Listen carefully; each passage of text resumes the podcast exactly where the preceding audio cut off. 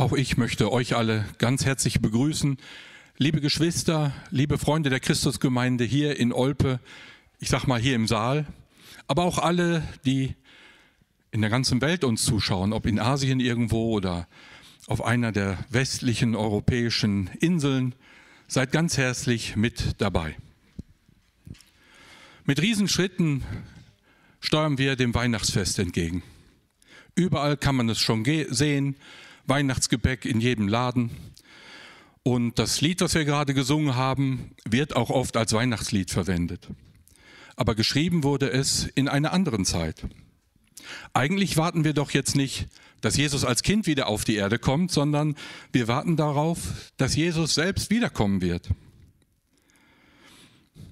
Dieser Jesus, der von seinem eigenen Volk abgelehnt und gekreuzigt wurde, dass er zum zweiten Mal kommt. Christen waren und sind sich oft uneinig darüber, wann die Wiederkunft Jesu sein wird und wie das da sein wird. Aber einig sind sich doch Christen eigentlich darüber, dass Jesus wiederkommt. Bei seinem ersten Kommen kam Jesus als der Diener. Er kam in Niedrigkeit und freiwillig gab er sein Leben, um Sünder zu retten. Ich habe mal versucht, sein erstes Kommen so in einem Satz zusammengefassen, so eine Aufgabenbeschreibung. Das finden wir in Markus 10, Vers 45. Der Menschensohn ist nicht gekommen, um sich dienen zu lassen, sondern um anderen zu dienen und sein Leben als Lösegeld für viele Menschen hinzugeben. Ich mute vielleicht euch heute Morgen ein bisschen viel zu, aber ich will euch mal die Erwartungshaltung zeigen, die die Menschen, zu denen Petrus seinen ersten Petrusbrief geschrieben hat, die Erwartungshaltung möchte ich euch zeigen, die die Christen der damaligen Zeit hatten. Petrus schrieb damals an jüdische Jünger eine Auftragsbeschreibung für das zweite Kommen Jesu finden wir. Das finden wir im ersten Kapitel der Apostelgeschichte. Dort lesen wir, als Jesus wieder auferstanden war, stellten sie ihm immer wieder Fragen. Herr, wirst du Israel jetzt befreien und unser Königreich wiederherstellen? Also sie haben ihn regelrecht gelöchert. Sie haben ihn immer wieder gefragt, und machst du es jetzt? Sie hatten doch Jahrzehnte, Jahrhunderte darauf gewartet, dass der Sohn Davids, dass der kommende König das Königreich wieder aufrichten würde. Und was war passiert? Die Juden selbst, die Obersten der Juden, die Führer, hatten den Hoffnungsträger der Jünger kreuzigen lassen, an die Römer ausgeliefert. Alle Hoffnung war doch vorbei, oder? Oh nein, er war auf einmal wieder da. Er lebt, er war auferstanden, er war wieder mitten unter ihnen. Und jetzt fragen sie ihn, machst du es jetzt? Jetzt, wo du wieder auferstanden bist, richtest du jetzt unser Reich wieder auf? Unser Königreich Israel. Sie wollten es einfach wissen. Aber Jesus sagt es ihnen nicht. Er sagt, allein der Vater weiß den Tag, sagte Jesus. Aber dann gab Jesus seinen Jüngern so eine Auftragsbeschreibung für, für ihren Dienst und das heißt für unseren Dienst. Im ersten Kapitel der Apostelgeschichte haben wir schon oft zitiert, wo Jesus sagt, wenn der Heilige Geist gekommen ist, ihr werdet meine Zeugen sein in Jerusalem, Judäa, Samaria bis an die Enden der Erde. Wir kennen es aus den Evangelien, diese Auftragsbeschreibung. Macht zu Jüngern alle Völker auf der Erde, lehrt sie alles zu halten, was ich euch geboten habe. Äh, lehrt sie alles. Aber ein Teil der Hoffnung, ein Teil dessen, was in der Auftragsbeschreibung der Jünger steht, ist, dass sie ihn, Jesus Christus, aus dem Himmel zurückerwarten sollten. Und dann, als Jesus ihnen das mitgeteilt hatte, war Christus einfach verschwunden. Wir kennen alle den Feiertag Christi Himmelfahrt. Jesus war in den Himmel aufgestiegen. Und wir lesen dann im ersten Kapitel der Apostelgeschichte 1, Vers 11. Jesus ist von euch fort in den Himmel geholt worden, eines Tages wird er genauso wiederkommen, wie ihr ihn habt fortgehen sehen.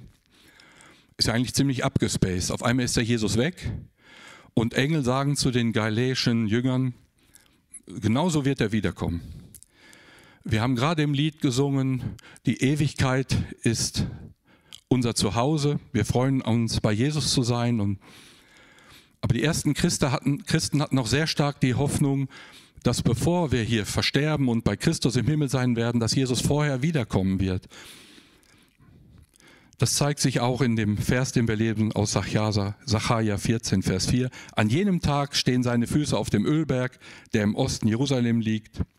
Oder in Offenbarung 1, Vers 7 steht, siehe, er kommt mit den Wolken des Himmels und alle werden ihn sehen, sogar die, die ihn durchbohrt haben. Also was wir sehen ist, es gab bei den Christen der damaligen Zeit eine sehr starke, ähm, sehr starke Haltung, Jesus zurückzuerwarten.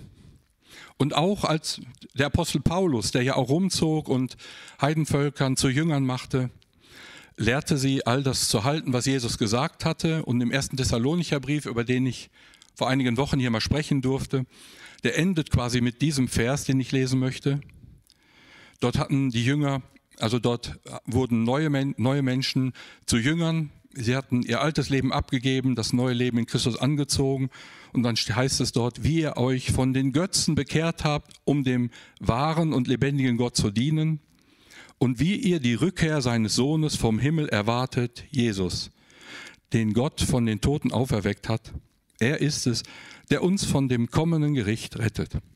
Nun, was ich damit sagen will, ist, in der Christenheit gibt es diese Hoffnung, dass Jesus tatsächlich nochmal auf die Erde zurückkommen wird. Damals bei seinem ersten Kommen als Diener, beim zweiten Mal als Herr, als König von Israel.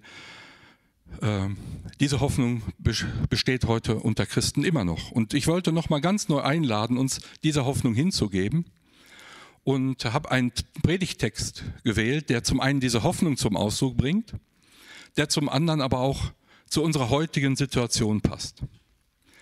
Der Predigtext von 1. Petrus spielt so, was heißt spielt es, wurde geschrieben um das Jahr 65 nach Christus. Das war die Zeit, in der viele jüdische Christen verfolgt wurden, Verfolgung litten, äh, waren von Israel geflüchtet, viele in, die, in das Gebiet der Türkei. Kaiser Nero hatte Rom in Brand gesteckt und man hatte den Christen die Schuld dafür gegeben. Und Christen wurden im ganzen römischen Reich verfolgt. Wenige Jahre nach dem Brief sollte äh, die Stadt Jerusalem völlig zerstört, vernichtet werden und die Juden über die ganze Erde zerstreut werden. Nun, man könnte fragen, was sollen wir heute mit dieser Geschichte? Nun, zum einen bin ich selber jemand, der immer wieder die Hoffnung hat, dass Jesus wiederkommt. In schwierigen Situationen, wenn ich einen schwierigen Tag vor mir habe, stehe ich oft morgens am Fenster, gucke in den Himmel und frage, Herr Jesus, wirst du heute kommen? Manchmal teile ich das mit meiner Frau, der Jutta. Dann sagt sie, nein, bitte heute noch nicht. Es sollen erst alle unsere Kinder bekehrt sein.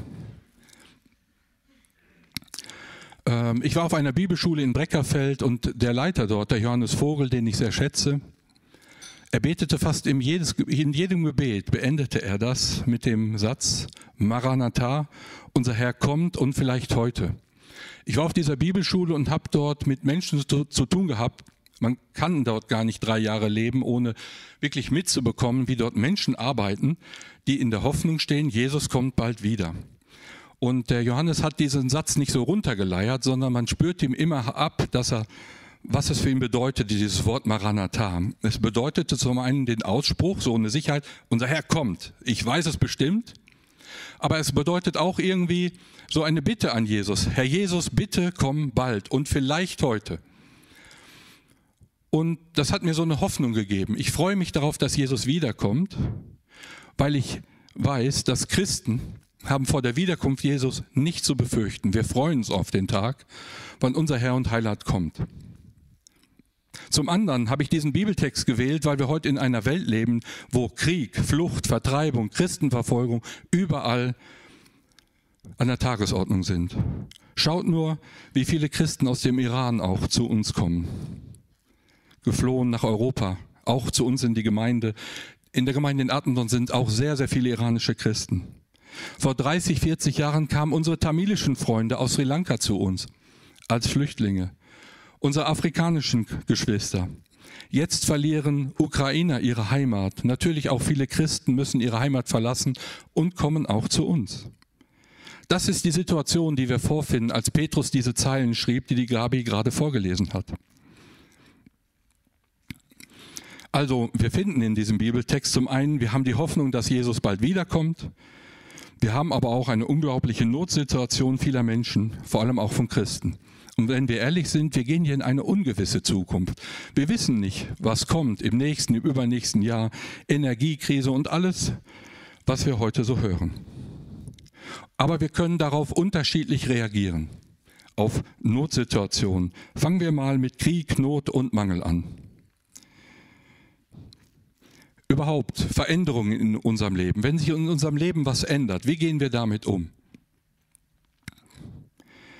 Ich selbst muss immer wieder feststellen, wenn ich Stress bekomme, wenn ich Not bekomme, dann stehe ich in der Gefahr, in alte Verhaltensmuster zurückzufallen.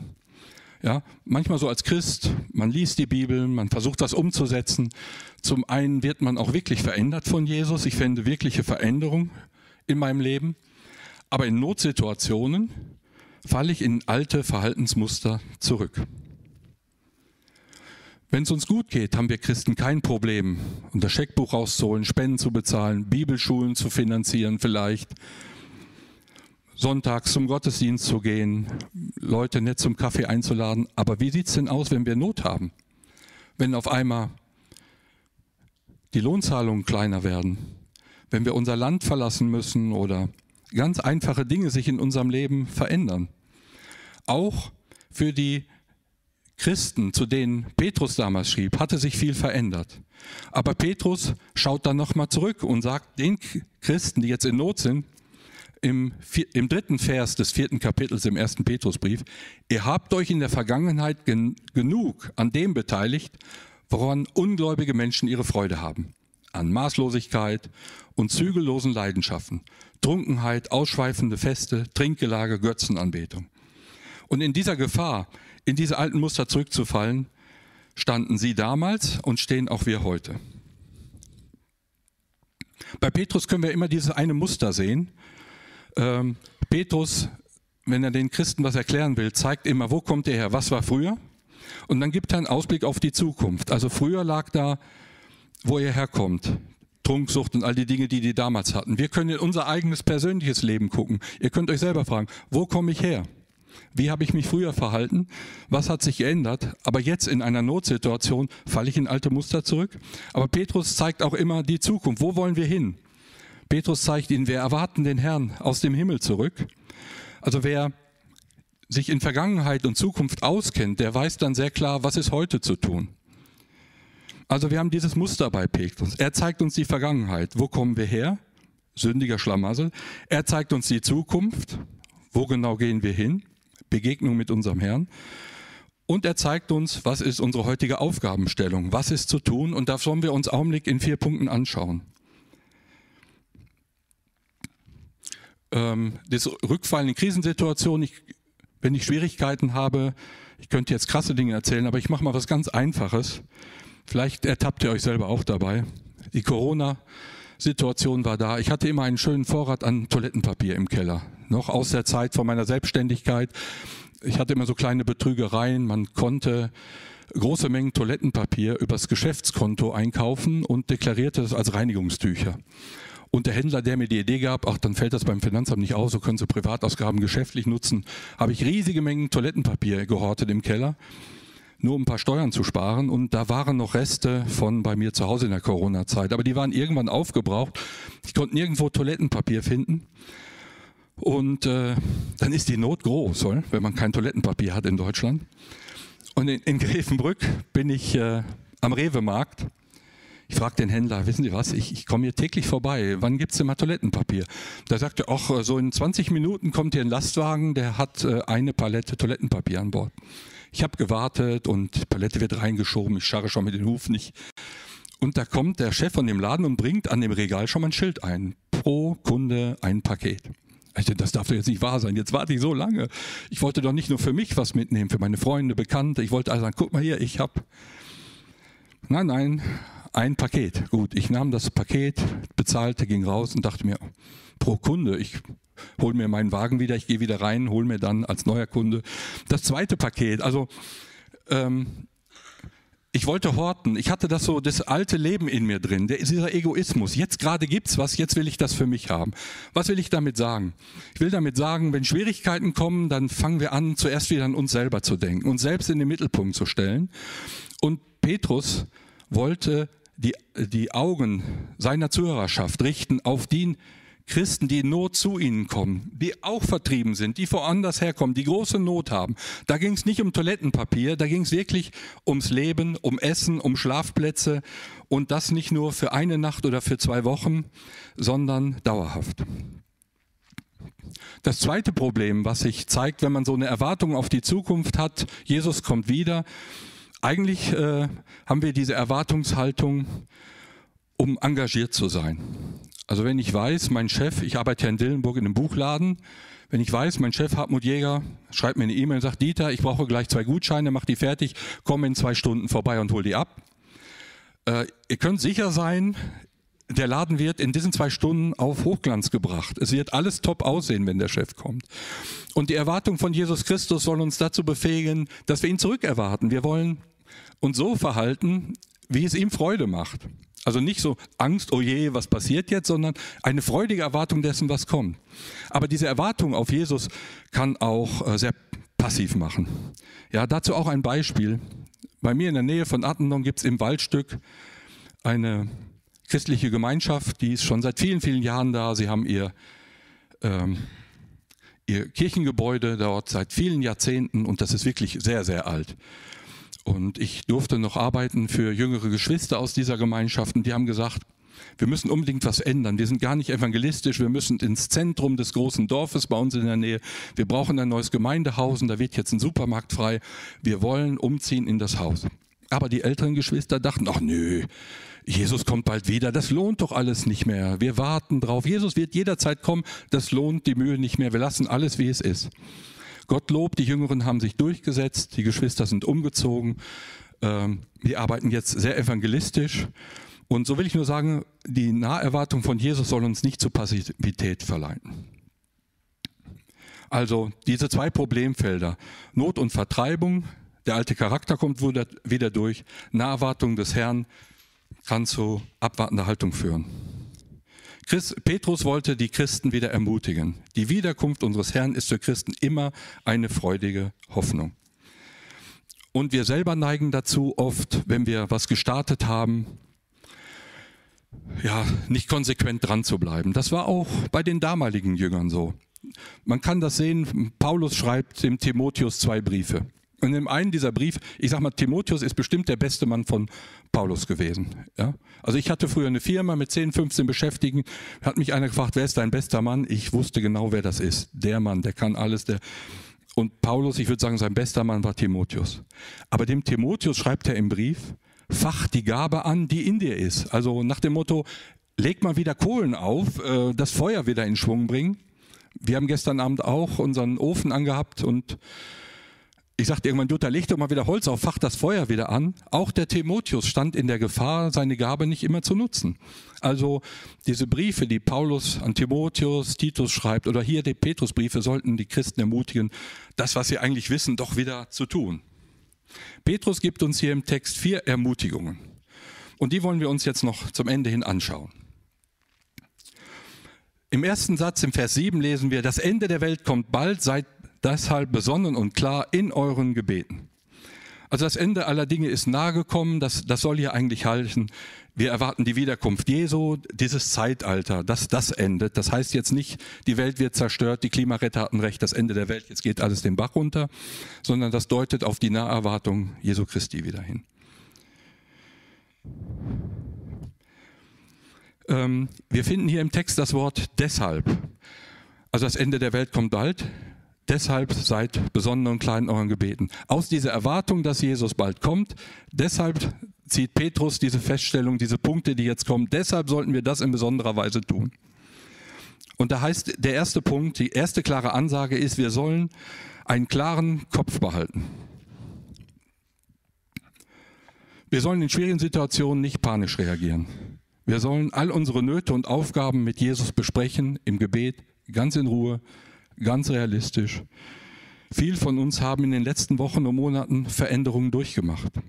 Einige haben neue Aufgaben in der Gemeinde hier übernommen. Eine ganze Menge sogar. Es hat sich sehr viel verändert. Einige haben im Beruf Veränderungen erlebt. Einige haben sich Zellgruppen neu angeschlossen. Ja, Bei einigen wurden sogar zu Hause neue Zellgruppen gegründet. Und vielleicht merken wir nach einer gewissen Zeit der Euphorie, wir fühlen uns dieser neuen Aufgabe gar nicht ganz gewachsen. Es kommt Not auf. Unser inneres Alarmsystem meldet Mayday, Mayday. So geht es jedenfalls mir. Ich habe auch neue Aufgaben übernommen und manchmal denke ich mir, Herr Jesus, ich kriege das alles nicht gebacken. Ich glaube, das ist ganz natürlich. Das ist nicht irgendwie ein Teufelszeug oder sonst was, sondern ähm, ich glaube, wir alle tun uns schwer damit, komplexe Veränderungen in unserem Alltag zu integrieren. Gerade auch Flüchtlinge, die diese Heimat verlassen hatten, für die ist alles neu hier.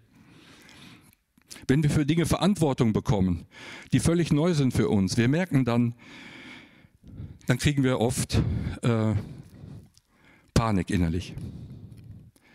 Ich glaube, dass Gott das ganz bewusst macht, dass er uns da zeigen will, dass wir ihn brauchen, dass es nicht darauf ankommt, dass wir das alles perfekt hinkriegen, dass wir die großen Macher sind, dass wir die, die Kings sind.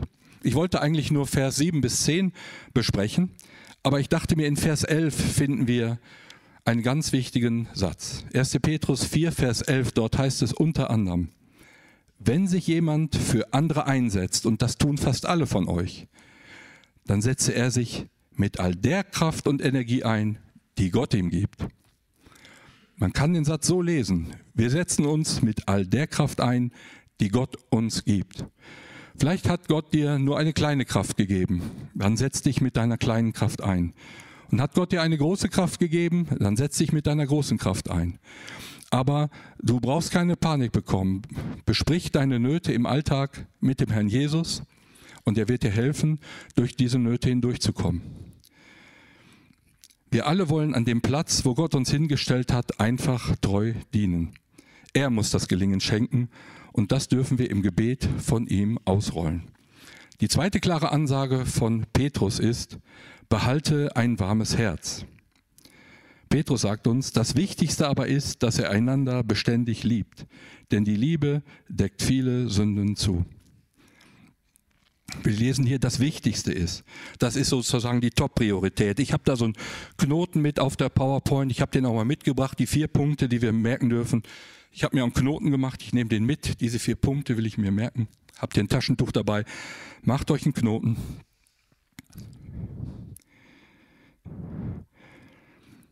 Was hier gemeint ist, in anderen Bibelübersetzungen steht innige Liebe, beständige Liebe. Das Wort, was dort im Griechischen steht, habe ich mir von einem Bibellehrer sagen lassen, heißt beständige innere Liebe, heißt die Muskeln bis zum Zerbersten anspannen, würde da sinngemäß stehen.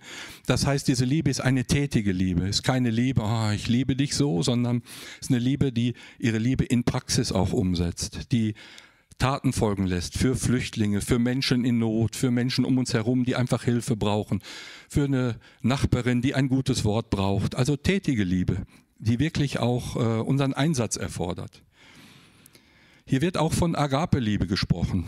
Und einer meiner liebsten Bibellehrer, die ich hatte, Norbert Lied, sagt in seinem Buch Wahre Gnade, Liebe ist immer auf Vergebung und Wiederherstellung aus. Gott ist Liebe, daher ist er immer vergebungsbereit. Liebe stellt sich dadurch unter Beweis, dass sie das Gegenteil tut von dem, was man ihr an Bösem antut. Ja, der Satz gefällt mir, aber da merke ich dann, da habe ich noch selber sehr, sehr viel zu lernen. Liebe stellt sich dadurch unter Beweis, dass sie das Gegenteil tut von dem, was man ihr an Bösem antut. Und dann lesen wir dort im Predigtext, denn die Liebe deckt viele Sünden zu. Ja, ich wollte das jetzt irgendwie theoretisch erklären, fand aber dieses Bild und habe ich mir gedacht, das erklärt eigentlich viel mehr. Wir sehen dort auf diesem Bild, dort liegt Noah, ihr wisst das, der Erbauer der großen Arche, mit seinen drei Söhnen. Noah hatte sich versündigt, er hatte viel Alkohol getrunken, lag dort im Rausch und seine Blöße war offen. Und einer seiner Söhne, der Ham, sah das und ging raus und erzählte das an allen weiter. Aber die anderen beiden Söhne, Sem und Japhet, gingen mit einem Tuch auf der Schulter zurück in das Zelt, wo Noah lag, und ohne die Blöße des Vaters zu sehen, haben sie äh, die Blöße mit einem Tuch zugedeckt. Ihr seht das auch, der Mann in der Mitte schaut auf die Blöße, die beiden anderen rechts und links schauen gar nicht hin, während sie das Tuch dahin legen. Der Maler hat den Bibeltext eigentlich sehr gut erwischt. Also wenn wir die Sünde unserer Mitchristen kennen, dann liegt uns nichts daran, die in alle Welt auszuposaunen, sondern äh, wir halten es still. Wir machen es nicht breit, sondern versuchen Geschwistern in Notsituationen zu helfen. Der dritte klare Punkt, den Petrus macht, habe immer eine offene Tür. Teilt euer Zuhause gastfreundlich mit anderen. Das griechische Wort, das hier mit gastfreundlich übersetzt steht, bedeutet freundlich zu Fremden. Das bedeutet, wir sollen eine offene Herzenstür für Menschen haben, die wir nicht kennen, die von irgendwo kommen und unsere Hilfe brauchen. Äh, Leute, die völlig anders ticken wie wir, die andere Gewohnheiten haben, die anders drauf sind.